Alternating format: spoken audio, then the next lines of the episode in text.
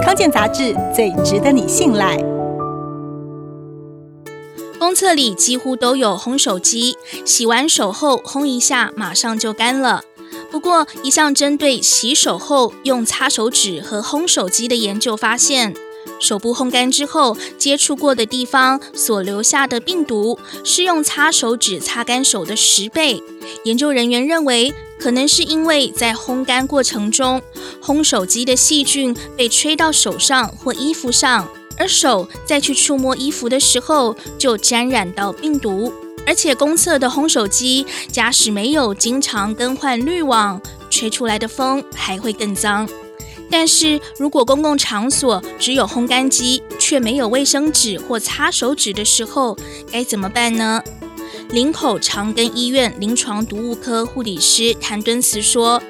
除了手一定要彻底洗干净之外，启动烘手机的时候，双手不要马上伸过去。”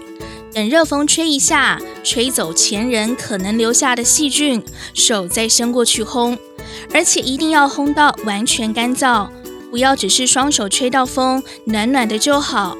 最好的方法还是自备手帕或卫生纸，既干净又环保。尤其有些风力比较强的喷射式出风干手机，会把手上的液体喷到最多一点五公尺远。同时把细菌散播到空气里，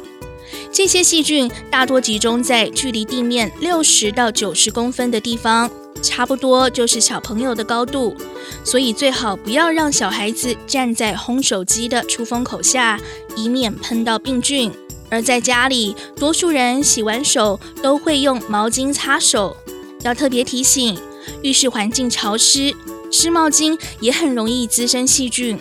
最好把擦完手的毛巾拿到阳台风干，或是两天换洗一次。